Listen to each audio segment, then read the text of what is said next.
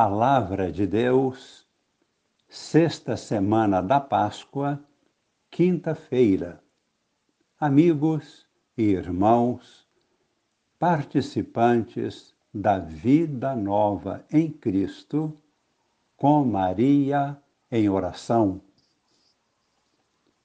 Na primeira leitura de hoje, que é do livro de Atos dos Apóstolos, capítulo 18, versículos de 1 a 8, continuamos a acompanhar a segunda viagem missionária de Paulo.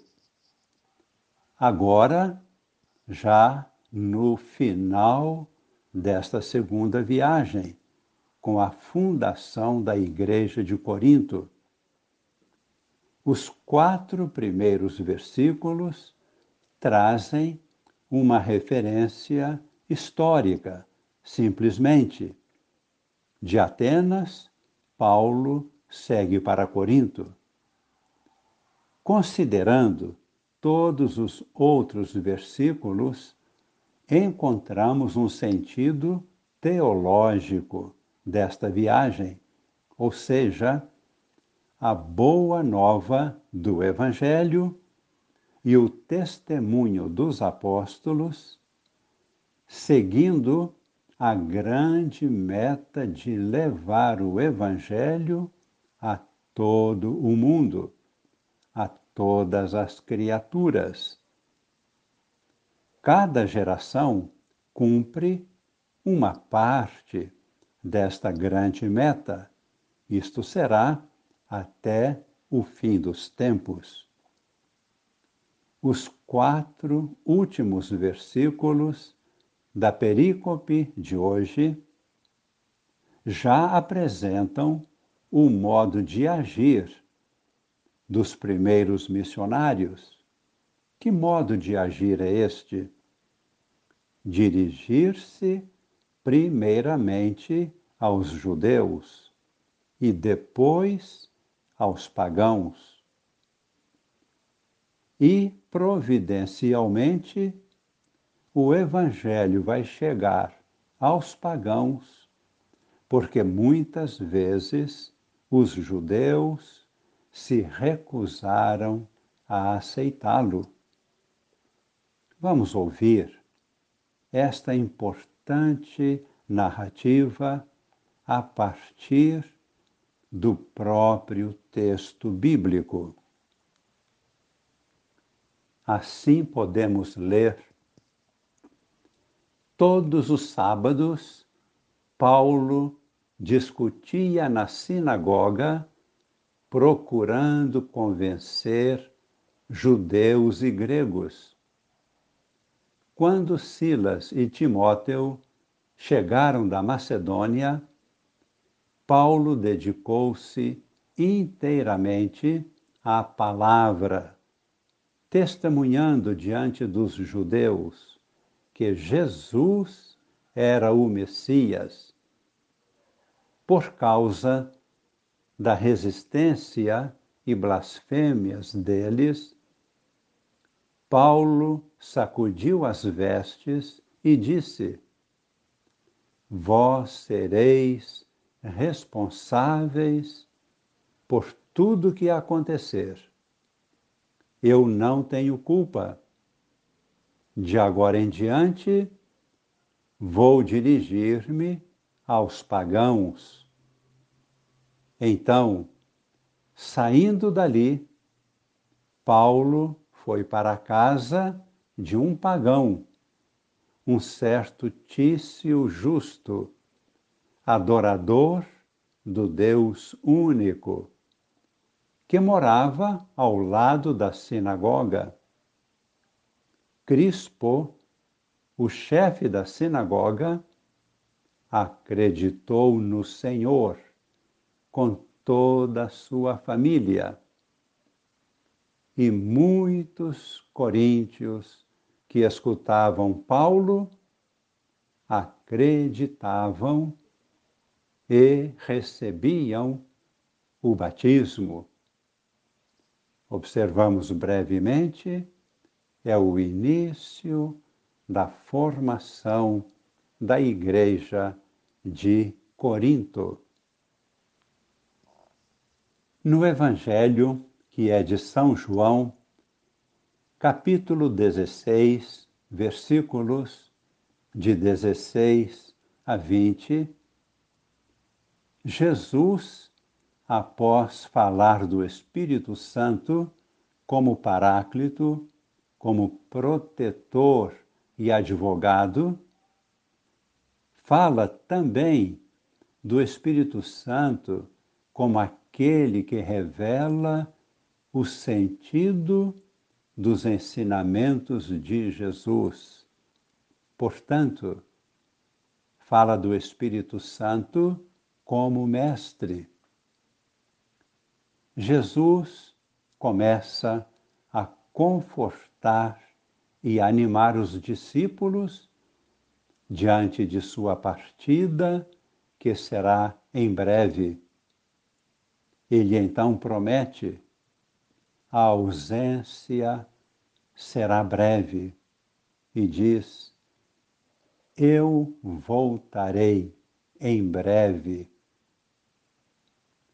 Nós agora comentamos, porém, esta volta não será através de aparições, mas exatamente através da presença do seu Espírito no coração daqueles que creem.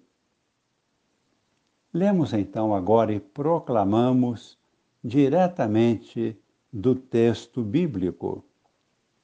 Naquele tempo, Disse Jesus aos seus discípulos: Pouco tempo ainda e já não me vereis.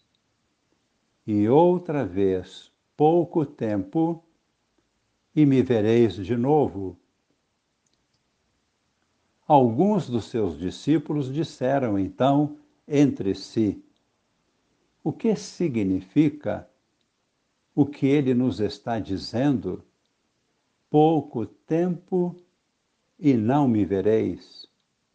E outra vez, pouco tempo e me vereis de novo. E ainda, eu vou para junto do Pai. Jesus diz aos discípulos: Em verdade, em verdade vos digo, vós chorareis e vos lamentareis, mas o mundo se alegrará.